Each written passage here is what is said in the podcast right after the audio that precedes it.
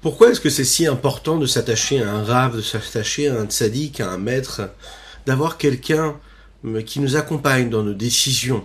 Pourquoi est-ce que c'est si important cette itkashrut, cet attachement à un tzaddik? Pourquoi est-ce que dans quelques semaines, quelques jours d'ailleurs, hein, pas quelques semaines, on va recevoir la Torah, le jour de Shavuot, on va célébrer le nom de la Torah. Et là où les bénis Israël et toutes et tous nous avons dit, Nahase venishma, nous ferons, et ensuite on comprendra. Faire sans comprendre. Mais pourquoi Dieu nous a dotés d'un intellect, du libre arbitre, ce libre choix de décider ce qui est bon, ce qui est mauvais, et donc de décider de faire ce qui est bon et pas ce qui est mauvais. Pourquoi est-ce que c'est si important de faire sans comprendre? Pourquoi est-ce qu'on demande à un papa de faire la circoncision à son enfant à huit jours? Huit jours après sa naissance, pourquoi ne pas attendre de lui demander son avis? Il a a priori les pleins pouvoirs sur son corps. Pourquoi est-ce que décider à sa place, déjà quand il est tout petit, de faire sans comprendre? Eh bien, la réponse à cela, c'est ce qu'il y a dans la Séphira de Yesod, et particulièrement la dimension de Gevura de Yesod. Yesod, c'est l'attachement il est nécessaire d'être attaché à un tzaddik. Pas juste parce que le tzaddik nous montre la bonne route ou le bon chemin pour faire ce que Dieu attend de nous, mais aussi parce que l'attachement proprement dit au tzaddik, c'est d'avoir une rigueur qui repousse toutes ces questions et toutes ces remises en question sur notre mission que nous avons à accomplir ici-bas sur Terre. Le fait de faire sans comprendre, c'est de montrer que on met de côté tout ce qui peut être annexe et qui pourrait remettre en question même, juste intellectuellement et dans la réflexion, notre lien avec Dieu. Ça, c'est la Séphira que nous abordons aujourd'hui, la Séphira des Gevura chez Yesod. Bokertov les Koulam, bonjour à toutes et à tous, je suis infiniment heureux de vous retrouver en cette magnifique matinée que Dieu nous offre sur la terre. J'espère que vous allez bien, j'espère que vous avez passé un bon Shabbat et que la semaine se prépare comme il faut. Nous allons aborder aujourd'hui notre Tania du jour. Aujourd'hui, nous démarrons le chapitre le chapitre 50 du Tania, euh, que le rabbi Shlon Zalman de Liadi nous a offert, et nous allons développer ensemble les différentes euh, façons d'aimer Akadosh Baruch L'amour qui vient par la réflexion, une belle réflexion. On va voir comment est-ce que le rabbi Yitzhak Luria nous l'explique, comment est-ce qu'il entre dans les détails de, de cet amour-là, de cette façon avec laquelle on peut, on peut aimer Dieu, la façon avec laquelle, par exemple, les Kohanim, les Lévi'im, chantaient dans le Beth Amikdash euh, pour servir Dieu, pour faire des louanges à Dieu, et comment nous aussi, en fait, la possibilité de le vivre euh, de la même manière. Juste après ces quelques notes de Nigun, je vous rappelle que nous étudions pour la Refoua chez Lema totale et complète de Avram Nissim Ben Sultana, mais aussi pour la Refoua, pour Leilun Nishmat Mori Rabbi Reuven la Vachelom. Si aussi vous, vous avez euh, des dédicaces à faire, n'hésitez pas à les faire par message. Euh, et on se fera avec un grand plaisir hein, de les de les euh, noter et de les de les de les citer pour que l'étude de la Torah soit un mérite pour ces personnes-là concernées. Aitaren laia, maitaren laia, ma ma ma ma ma ma ma ma ma ya ya ya, maitaren laia, maitaren laia, ay ay ay ay ay ma ya ya ya ya ya ya ya, aitaren laia ya ya, aitaren laia, aitaren da di da da da di da ba ba ba ba ba, aitaren laia.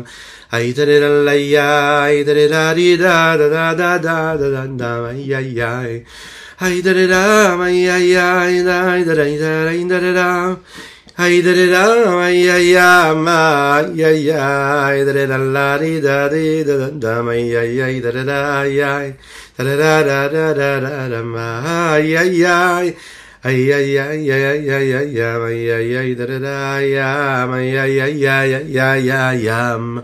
Oi, aïe, aïe, aïe, aïe. N'hésitez pas. Merci à vous pour vos partages. N'hésitez pas, c'est très important de partager, de liker, de commenter cette publication afin que nous soyons encore et toujours plus à étudier cette sainte Torah. Différentes façons d'aimer Akadosh Baruch. On peut l'aimer comme de l'argent, on peut l'aimer comme de l'or, on peut l'aimer à travers le chant, ce que nous de faire, essayer de euh, euh vivre euh, euh cet, cet attachement à Dieu et on va comprendre quelles sont les nuances de ces différentes façons d'aimer justement. Lorsqu'une personne aime une autre personne, lorsqu'une personne aime quelque chose, est-ce que automatiquement, ça nécessite de se séparer du reste du monde quand on aime une personne? Est-ce que comme on aime quelque chose, alors on a la nécessité de se séparer de tout le reste? Est-ce qu'il y est nécessaire, est-ce qu'il y a cette nécessité de jusqu'au boutisme, d'extrême séparation d'exclusivité lorsqu'on aime une personne ou quelque chose Ou est-ce que c'est une nuancée? La réponse est que c'est en effet une nuancée. Il y a cet amour qui peut être un amour silencieux, il y a cet, amour-là qui peut parfois être vécu comme un amour dévorant. Il y a une différence entre les deux. L'amour qui est plutôt silencieux, c'est un amour qui, fait que l'homme en fait se sent dans une forme de bonheur, de sérénité, il est heureux, il est tranquille, il est serein. Et plus il va aimer cette chose ou cette personne, plus il devient euh, aimable, bienveillant avec ses semblables. Comme il est heureux, comme il est bien dans sa peau, parce qu'il se sent aimé, qu'il aime quelqu'un ou quelque chose, une situation, euh, son travail, euh, sa, sa vie en général, eh bien, ça va lui permettre d'être dans un état d'esprit aimant, bienveillant. Et donc, euh, lorsqu'il va rencontrer quelqu'un dans la rue, eh bien, il sera aimant aussi. Il est bien dans sa tête, il est bien dans son cœur, il est bien dans ses émotions, donc il va être bienveillant avec tout le monde. C'est un amour qui est silencieux, qui en réalité transforme l'amitié qu'il a pour cette personne ou l'amour qu'il a pour cette personne comme étant une motivation supplémentaire qui va lui permettre de s'attacher encore un petit peu plus à la vie et encore un petit peu plus au, à son entourage.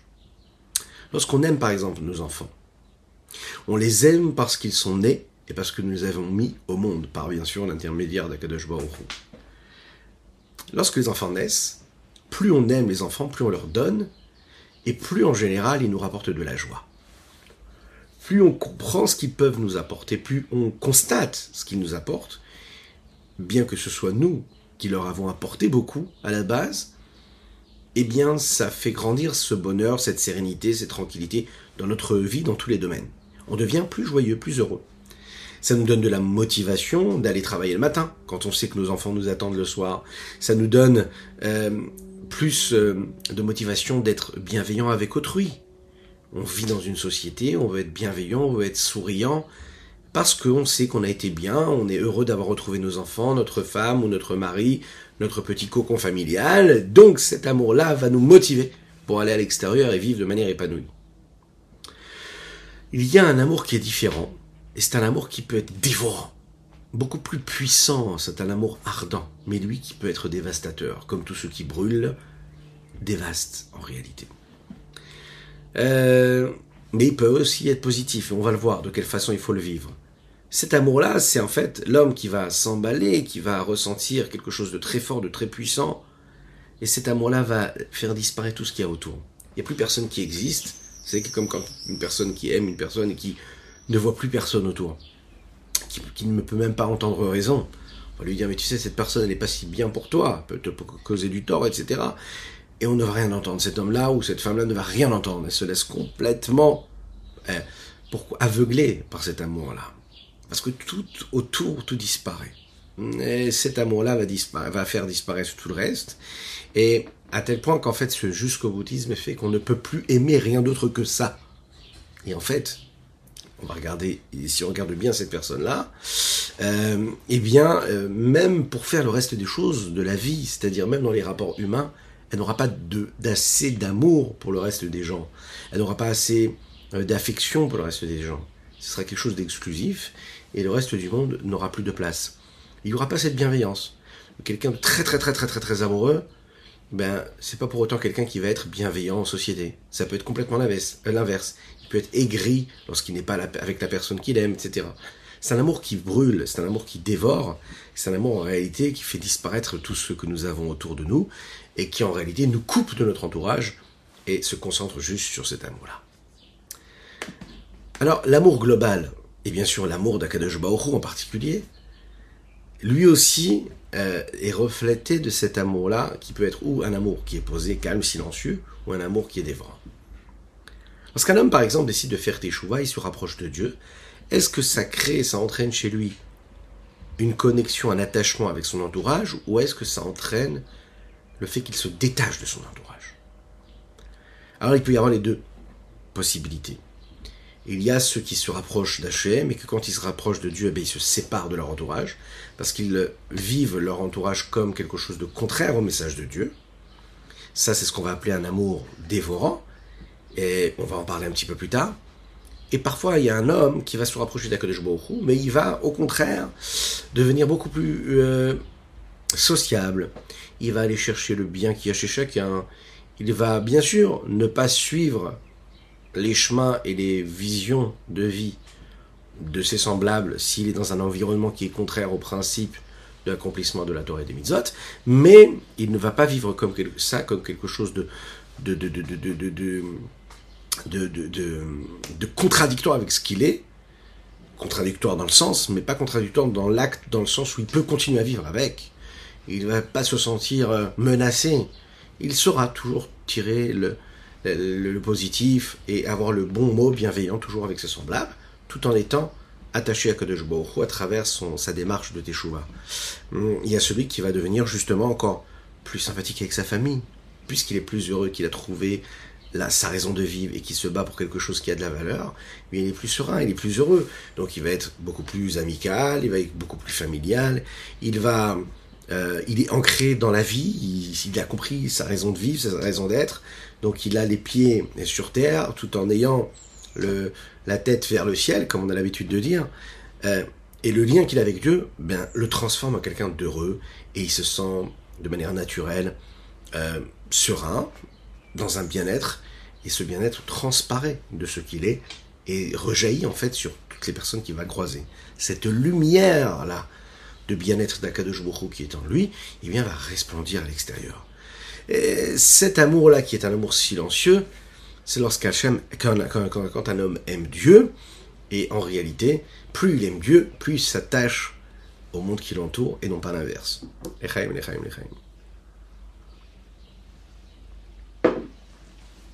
D'après la Kabbalah, hein, cet amour silencieux-là, on peut le trouver à travers quatre dimensions, quatre domaines de l'existence. Prenons l'eau. L'eau, c'est appelé Ha'ava Kamaim. C'est un amour qui est, appelé un amour comme de l'eau. À l'inverse du feu, l'eau euh, peut couler avec fraîcheur, avec naturel, avec silence, avec tranquillité, et par, par, le, le, principe même de l'eau, c'est qu'il coule du haut vers le bas. Donc c'est un amour qui est naturel, qui est sereine et qui rattache l'homme au monde qui l'entoure. Nous avons l'amour qui est, qui est décrit par la, la mida de chesed, la vertu de bonté. De manière globale, en général, quand on parle d'amour, on parle de la mida de chesed. La mida de chesed, à travers les différentes sphirotes, celle qui représente la bonté, face, elle, à la gauche, la rigueur, la gvoura. Puisque l'amour, c'est ce qui permet de motiver, c'est ce qui cause le chesed de la bonté, parce que je suis bon parce que j'aime, j'aime parce que je suis bon. Dans notre cas, nous, c'est un amour qui va entraîner, qui va pousser l'homme à donner, à se rattacher. Comme le chesed, qui par définition, le chesed, c'est de créer un don, un partage, donner à l'autre. Troisième domaine que la Kabbalah euh, rappelle, rapporte et qui parle justement de cet amour-là silencieux, euh, c'est l'amour qu'avait le Cohen. Qu'est-ce qu'il a de si particulier le Cohen? Vous savez que dans le peuple juif, le Cohen, il a une part, une, une place très très très importante. C'est lui qui représente le peuple juif à l'époque du temple du Beth Amikdash. C'est lui qui aussi, aujourd'hui, de nos jours, dans cet exil euh, très courte, Bezrat Hashem, avant la venue du Mashiach, puisque tout ce que nous faisons, tout ce que nous, nous étudions, tout ce que nous vivons, il faut s'en rappeler. On le fait pour vivre très rapidement la Géoula, la délivrance euh, euh, de cet exil avec la venue de Mashiach, Pekarov. Le Cohen, lui, représentait le peuple juif. Aujourd'hui, il le représente en le bénissant, pendant le Birket Kohanim. Et le Cohen, c'est ce qui symbolise l'amida de Chesed également. On sait qu'Aaron à Cohen, qui est le père de tous les Kohanim, il est connu comme étant un homme de Chesed, un homme de bonté. Comme disait Hillel Azaken dans les Pirkei on le dit, Eve mitamidav shel Aaron, oev shalom verodev shalom, oev et abriot ou la Torah. Aaron à Cohen, lui, et Hélène nous dit soit des élèves, fait, partie des élèves d'Aaron, qui lui aimait ses son prochain, euh, il cherchait la paix, il courait après la paix, et puis il aimait toutes les créatures, il les rapprochait de la Torah. À la Torah. La Torah, en fait, elle définit même, et elle l'appelle les Kohanim, Tumecha ve'urecha. Un Kohen, c'est un homme de chesed. C'est la raison pour laquelle cet amour silencieux est, relié aussi également à ce qu'est le Kohen. quatrième domaine, c'est le kesef. Kesef, nous appelons ça l'argent, mais kesef, ça vient aussi d'un langage qui veut dire qui soufine. Qu'est-ce que c'est qui soufine C'est de l'amour. C'est éprouver vraiment un amour ardent pour quelque chose. Avoir vraiment ce sentiment d'amour et d'attachement. Mais à la différence de l'or, on va le voir, l'argent, c'est quelque chose de plus apaisé. Le kesef, par exemple, l'argent, c'est ce qui est relié avec la mida de chesed. La couleur de l'argent, c'est une couleur qui, se rapproche du blanc et de la clarté. C'est la raison pour laquelle l'amour silencieux, lui, est appelé kesef à kodashim. L'argent des kodashim, ce kesef-là, à l'inverse du zahav, de l'or, qui lui a pour couleur ce doré-là qui se rapproche plus du feu. Pereknoun, chapitre 50. Une école brina au madrigat Ava. Chaque niveau dont nous avons parlé ici, de l'amour d'Akadosh Baruch euh, Ahavat dont nous avons parlé dans les chapitres précédents, En Misit Dimina. Ils viennent bien sûr du côté du chesed de la bonté. Ubichinat Kohen, Ish mais également du niveau et du côté du chesed qui est reflété par le Kohen, qui lui était un homme bon. Venikra, comme on vient de le dire, est appelé aussi le côté de l'amour là, Kesef Kodashim, l'amour qui est reflété par l'argent des Kodashim. On va comprendre tout de suite ce que ça veut dire ici. Mais les choses Nirsof Nirsafti Leveit Avicha. Nirsof Nirsafti, ça veut dire j'ai été complètement envoûté par cet amour. C'est la définition même de ce qu'est ici cet amour. Ah Ici, le rabbi Zalman veut nous dire il y a encore un niveau qui dépasse ce niveau-là, et qui lui est le niveau de l'or. Et ça, c'est quelque chose de différent. Quand nous avons parlé tout à l'heure de l'amour qui brûle, de l'amour ardent, nous avons parlé du feu. C'est un amour-là qui peut brûler tout sur son passage. Euh, le Shlomo Ameler en parle, le roi Salomon en parle dans les Shirachirim. Il dit, c'est Shlomo Ameler, c'était le plus grand sage de tous les hommes. Et lui, quand il parle de l'amour, il dit, elle peut être aussi quelque chose de puissant, de dévorant. Réchafé pehesh, réchafé esh. C'est appelé une chalevette, une flamme. Une flamme, elle euh, monte toujours vers le haut, elle n'est jamais tranquille, elle bouillonne, elle brûle, elle veut monter, elle a quelque chose à faire, elle veut retourner à sa source. Et cette flamme-là de feu, c'est cet amour-là qui est, euh, qui est représenté. Alors quel est le lien qui est entre l'amour et le feu? Et comment l'amour a un lien véritablement avec l'inverse de la vie, puisque cet amour-là est représenté aussi par le détachement d'ici-bas pour aller vers le haut. On parle ici de quelque chose de différent. C'est une, situation assez particulière où l'homme, en fait, reconnaît la vérité de Dieu. Et tellement il est conscient de la vérité de Dieu que ça allume chez lui quelque chose de très puissant, de très fort. Et la seule chose qu'il a envie, c'est de s'enfuir. On a déjà eu, on peut l'avoir, cette sensation, ce sentiment-là, face à, au mensonge du monde dans lequel nous nous trouvons, la seule chose qu'on a envie de faire, c'est de fuir. On ne supporte plus ce mensonge-là, tellement on aime Akadosh Baruch tellement on est conscient du mensonge du monde, qu'on peut plus le supporter, qu'est-ce qu'on veut faire? On veut se sauver, on veut partir ailleurs. Oui, ça peut arriver. Pourquoi? C'est quand un homme y rencontre la dimension divine qu'il y a sur Terre. Quand il fait euh, brûler en lui cette flamme-là pour Akadosh Baruch Ce feu puissant, en fait, la seule chose qu'il veut, c'est quoi? C'est brûler tout ce qui tout autour. Il aime Dieu, donc en fait, il ne peut plus aimer rien d'autre. Donc ça brûle toute forme de d'affection qu'il pourrait avoir pour toute autre chose et toute forme d'attirance qu'il pourrait avoir pour toute autre chose, euh, ce qui ne serait pas Akadosh Baruch lui-même. Prenons l'exemple que nous avons donné tout à l'heure, l'homme qui fait Teshuvah, qui se rapproche de Dieu, et qu'est-ce qu'il veut faire? Il veut se séparer de la vie qui l'entoure, de tout ce qu'il a vécu avant. Et parfois, il faut le faire, parce que souvent ce monde extérieur le ramène à autre chose, à une autre pratique, à une autre façon de vivre et une façon d'être. Donc, l'homme qui plongeait dans le mensonge du monde, quand il dévoile la vérité, il a envie de se couper complètement de cet entourage-là. On arrive même parfois à une situation extrême, euh, comme les enfants de Aaron, Avinu, à, Aaron Cohen, pardon, qui Nadav et Avihu, le jour de la célébration et le jour où on a euh, euh, le Mishkan, Nadav et Avihu, et eux, ils ont apporté ce qu'on appelle un feu étranger, que euh, personne ne leur avait demandé d'apporter, mais parce qu'ils éprouvaient vraiment une envie de se rapprocher d'Akadosh Baruch et ils sont, ils sont morts tout de suite, directement, ils ont été emportés par ce feu. La Kabbalah nous explique ici que c'est pas que les tzadikim étaient tellement forts, ils étaient tellement puissants, et qu'eux, ils ont fauté. Non, c'est qu'ils étaient tellement proches d'Akadosh Baruch tellement ils étaient attirés par Dieu, tellement ils aimaient Dieu qu'ils ne pouvaient plus supporter rester ici-bas sur terre. Ils rentrent dans le Mishkan et ils voient comment est-ce que Dieu se dévoile, comment Dieu réside. Ça a amené ce que nous appelons en hébreu klotanefesh. Une extase tellement forte, tellement grande, tellement puissante, qu'ils ne pouvaient plus supporter, qu'ils n'ont plus réussi à vivre ici-bas sur terre, et donc ils se sont détachés de la matérialité de ce monde-là. On peut prendre aussi l'exemple de Ben Azaï, ben Azaï qui faisait partie des grands sages qui euh, se sont investis dans la recherche de la compréhension des secrets de la Torah. Ils sont rentrés dans ce que nous appelons le Pardes, jardin, euh, euh, traduction, mais Pardes ça veut dire dans cet environnement où les secrets de la Torah étaient justement dévoilés, d'un niveau qui est très très très élevé, qui nous rapproche de l'infini du Saint béni soit-il. Et on le dit dans les textes, Ben Azaï et Tzitz Umet. Ben Azaï a touché quelque chose qui était trop puissant pour lui et il a été tué.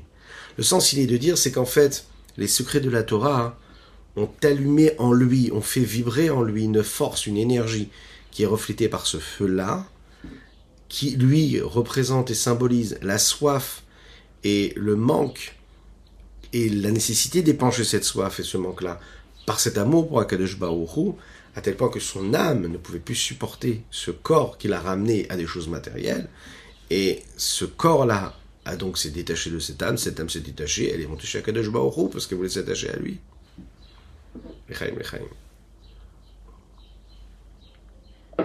C'est justement ce que nous avons ici. Quand l'amour est trop puissant et qu'il est dévorant, il fait tout disparaître autour. D'après la Kabbalah, l'amour qui brûle elle, est représentée aussi par quatre domaines, comme on l'avait vu, on l'a vu juste avant, pour l'amour silencieux qui lui aussi était reflété par quatre domaines. À l'inverse de ce que nous avons vu tout à l'heure, où on a comparé l'amour à l'eau, l'amour au chesed, à la bonté, l'amour au kesef et l'amour au kohanim, ici on va voir qu'on va voir le pendant. Et c'est quoi le pendant? Eh bien, le feu. À l'inverse de l'eau, le feu brûle tout sur son passage c'est quelque chose de chaud, de dévorant, et c'est quelque chose qui monte du bas vers le haut. L'amour brûle, l'amour brûle tout ce qui est à l'extérieur, qui est en dehors de cet amour. Ça veut dire que c'est un amour qui est chaud, qui est chaleureux, qui a de la puissance, et qui en réalité fait en sorte que l'homme pousse l'homme à être dans un mouvement du haut, de, de, de monter, pardon, du bas vers le haut. Alors, la dimension de Gvura de rigueur, elle, est, elle, vient, elle vient tout de suite, hein. on n'a pas besoin d'aller chercher, elle s'impose. De manière globale, en général, l'amour est relié à la, à, au chesed, à la bonté, et puis la crainte est reliée plus à la Gvura. Mais, on va voir ici, que dans cet amour-là, on peut trouver aussi une dimension de rigueur. D'ailleurs, c'est ce que nous appelons dans les séphirotes, dans la Kabbalah, Gevura chez Bechesed. Dans la bonté même, il peut avoir une dimension de rigueur. C'est quoi cette dimension de rigueur? Ça veut dire que j'aime tellement que je brûle tout le reste. C'est-à-dire que je me détache complètement de mon entourage et je m'élève très très haut. Comment est-ce que c'est comparé à l'or On l'a dit, la couleur de l'or ressemble plus à la couleur du feu qu'à la couleur de l'eau. D'après la Kabbalah, l'or fait allusion à l'amour, à l'amour ardent, qui est reflété par ces flammes de feu. De la même manière que l'or, lui, est bien plus cher que l'argent, c'est un matériau qui, a plus de valeur.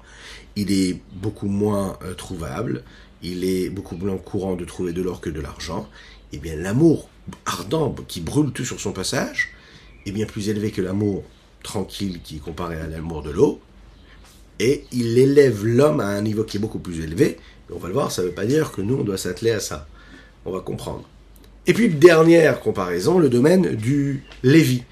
Là où Chesed s'était comparé à l'amour et à, au Kohanim, ici on va voir que là on va parler plus des Lévim. Dans le peuple juif, les Lévim, c'est ceux qui sont juste après les Kohanim et qui représentent l'amour qui lui brûle tout sur son passage. Et on va comprendre tout de suite dans le mot comment il peut en être question. Ah Dans les mots, il y a un autre niveau d'amour qui est euh, cité ici et qui, euh, qui est différent des amours dont nous avons parlé dans les chapitres précédents, qui est à la Kesef. Comme la supériorité qu'il y a dans l'or par rapport à l'argent. Veya Ava Kirishpesh, c'est un amour qui est symbolisé par ces flammes de feu, Murchinat Gvrot et Bina Dans les termes de la Chassidut et de la Kabbalah, ce sont des niveaux de Gevurot et des rigueurs suprêmes qui viennent du niveau de Bina Ilaha.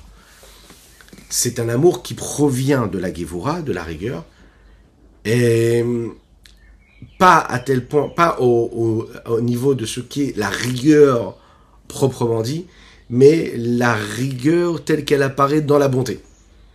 Et ça, c'est différent. Diaïnou. C'est-à-dire, comment est-ce que cet amour-là peut être créé à partir de cette bina suprême, bina supérieure? Qu'est-ce que c'est la bina? La bina, c'est la compréhension, c'est l'approfondissement. Quand je réfléchis à la grandeur de l'infini du Saint soit-il, des que rien n'est existant devant Dieu. La réflexion, ça vient quand un, un homme réfléchit. Vous savez que c'est le commencement, c'est quoi? C'est pas. Je peux pas réussir à ressentir quelque chose si je n'ai pas encore initié une vraie réflexion à l'approfondissement. Cet approfondissement, ça doit être une réflexion sur le sujet.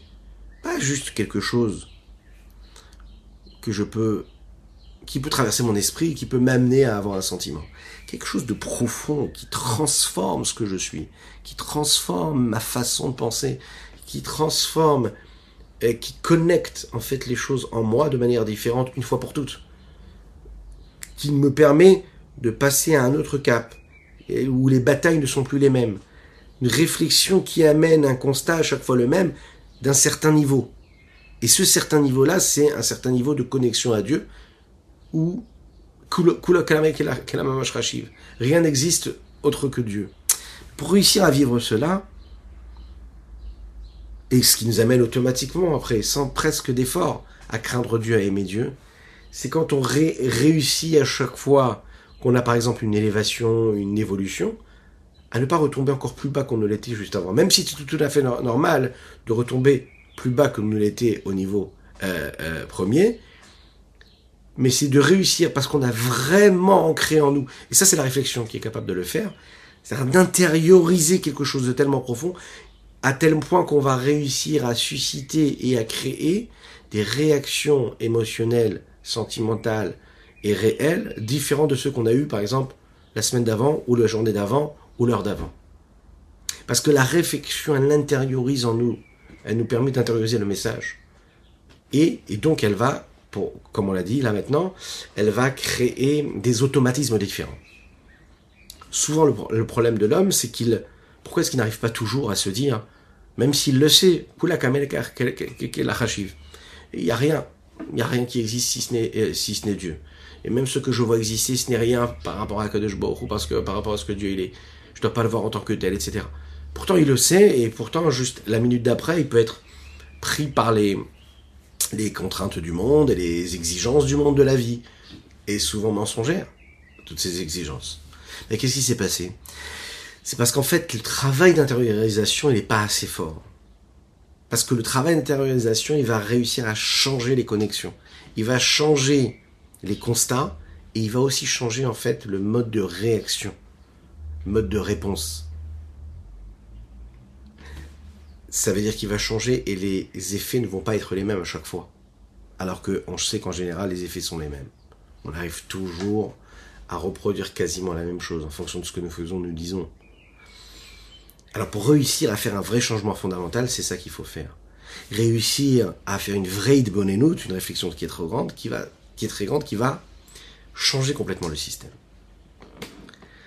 Et quand un homme y réfléchit de cette façon-là, ça veut dire qu'il a, par exemple, décidé de réfléchir dans ce sens-là. Ça veut dire qu'il réfléchit à l'infini du Saint béni soit-il. Et quand il réfléchit, il réfléchit pas juste à la grandeur de Dieu parce que Dieu est beau, et Dieu est grand, mais tellement il y a Dieu, rien d'autre n'existe si ce n'est Dieu. Alors, si son âme, elle va s'emballer, elle va s'envelopper, elle va se, elle va être dévorée par cet amour. Pour ce qui est de plus cher, la beauté de la grandeur d'Akadosh Bokhou, stak la des Malka, afin de regarder dans l'honneur du roi, de façon à ce que à travers cet emballement-là, ce réchauffement-là qui est reflété par Kirishpesh, Lemala, comme cette flamme de feu puissante et dévorante qui monte, qui monte vers le haut, qui a pour seule envie, celle souhait, quoi, se détacher de la petite mèche qui l'attire vers le bas. Elle, elle veut se détacher. ici, c'est quoi? Ben, C'est l'âme divine qui est ce feu-là qui est, qui, qui, qui, qui est attaché par cette mèche ou par ces petits morceaux de bois, qui eux sont en réalité le corps de l'homme et le monde qui, en fait, permettent à cette flamme de briller, de brûler, parce que sinon, eh bien, cette flamme, cette âme divine, ne pourrait pas brûler pour Akadosh Baruch mais en même temps, la seule chose qu'elle veut faire cette femme, c'est se détacher de cette mèche-là, de ce corps-là, de ce monde-là, pour s'attacher à Dieu. Au misé l'idée et c'est de là que vient en fait cette soif phénoménale qu'on peut avoir, comme il est dit, et David Amelach le dit très bien dans les Télim, Mon âme a ça, a soif pour toi. Lorsqu'un homme se trouve dans une situation, dans des conditions par exemple de sécheresse, ok, ou de chaleur, il a un besoin, il ressent un manque, et il a besoin d'épancher sa soif, il a besoin de combler son manque. Et quand il va se renforcer, d'accord Ça veut dire que quand il va intensifier les ressentis de l'âme qu'il réussit à faire vibrer, vibrer à travers ce sentiment de soif et ressentir ce manque-là. Pas comme les autres formes d'amour qui sont en réalité des amours qui ne se suffisent pas à elles-mêmes, dans le sens où plus ici, dans notre amour ici, plus elle se renforce, plus elle s'intensifie, plus elle demande encore plus. D'accord? Donc plus je suis conscient de la grandeur de Dieu, plus je veux m'attacher à lui, plus je veux m'attacher à lui, plus ça nourrit en fait ma, mon besoin d'être attaché à lui vers et ensuite, euh, quand il voit en réalité, il ressent qu'il n'arrive pas à épancher sa soif, les prinat relata ava, il en devient même malade, comme le dit David Ameller, Shlomo Ameller dans les Shirachirim, relata ava, une maladie d'amour. Parce qu'en réalité, il trouve pas de façon d'épancher sa soif.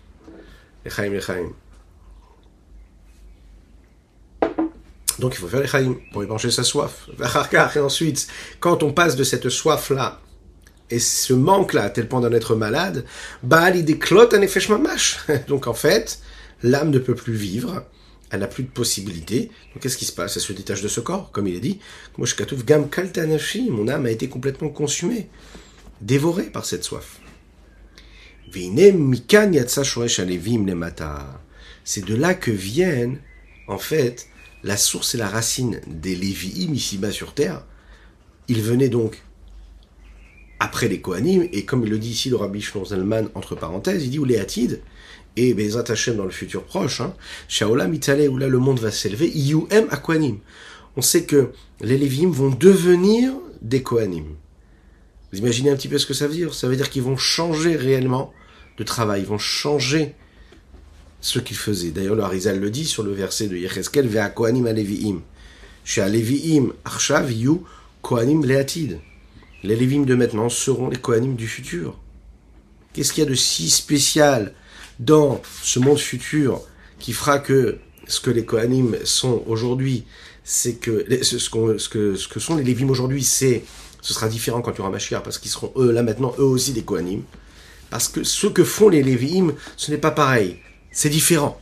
Le Baal Shem Tov un jour a rencontré un des plus grands médecins qu'il connaissait et il a discuté avec lui de sujets qui concernent la guérison. Baal Shem il a dit voilà, j'ai quelque part euh, un manque, j'ai quelque chose, il y a quelque chose que je ressens, euh, je me sens pas tellement bien, vérifie, vérifie euh, mon pouls, hein, vérifie mon pouls. Et, et dis-moi quelle est la maladie que j'ai. Le médecin vérifie son pouls et il dit voilà, je sens que tu as une maladie et mais je ne suis pas capable de dire c'est laquelle. Baal lui a dit, c'est clair que tu ne sais pas. Pourquoi? Parce que cette maladie-là, c'est la maladie de l'amour d'Akadosh Baruch le, le, médecin, bien sûr, qui ne pouvait pas lui percevoir, euh, saisir, qu'est-ce que ça voulait dire cette maladie-là? Mais c'est un, une maladie qui était réelle. On sait que le nigun, le chant, c'est la plume de l'âme. Il exprime le chant, le nigun, quelque chose de très puissant. et une élévation, une force, une puissance de connexion à Dieu qui peut dépasser, qui va dépasser même souvent la plus belle des études. Euh, ce que l'âme ne peut pas dire et exprimer avec des mots, elle va l'exprimer avec le chant. De manière globale, on sait que la musique, elle pousse, elle entraîne, et elle amène l'homme à une forme d'élévation. De la belle musique.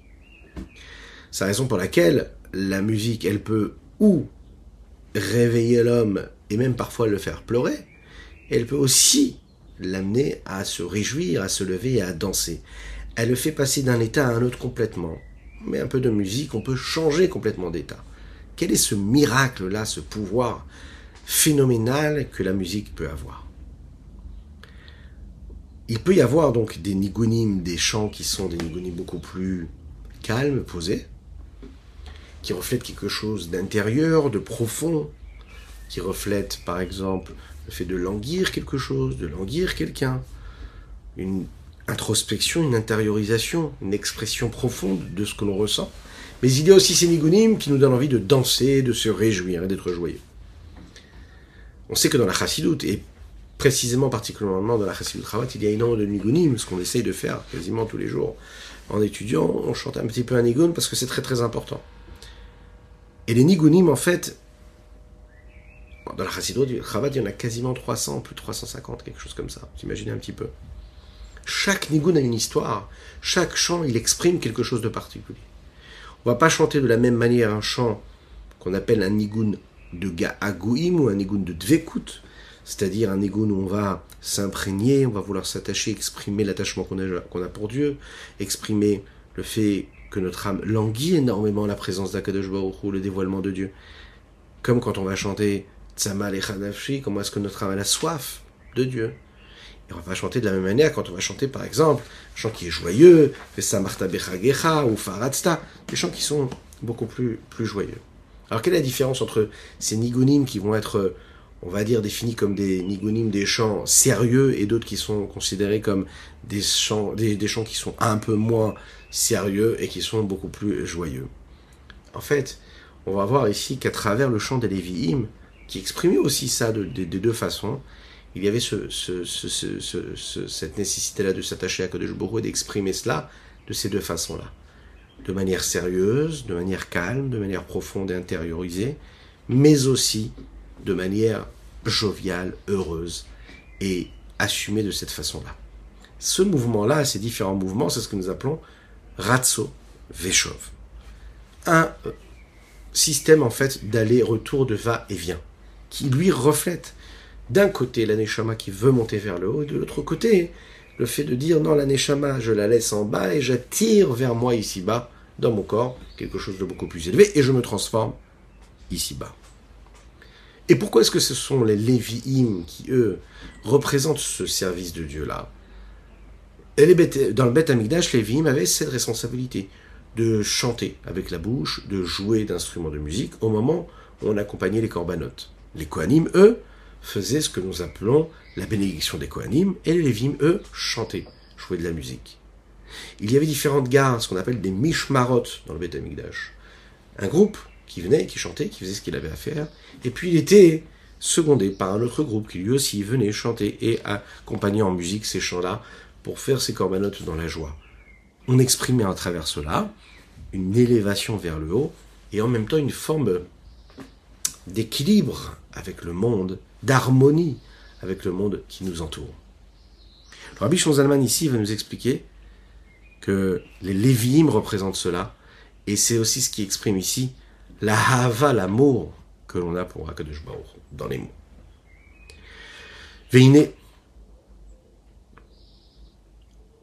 Mikan, de, cette, de ce niveau de rigueur qu'il y a dans la Bina, de l'intériorisation, de la compréhension, de l'approfondissement de la, de la question là qui a été, dont il était question. Yatsa Shoresh à Lévim les matins. La racine et la source des Lévim est venue ici-bas.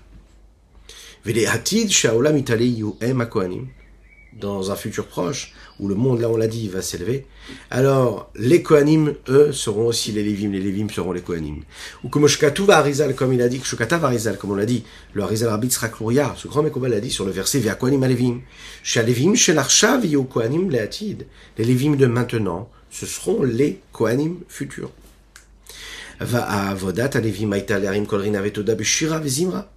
Le service des Lévim dans le Beth c'était d'élever une voix de chant et de remerciement pour Dieu.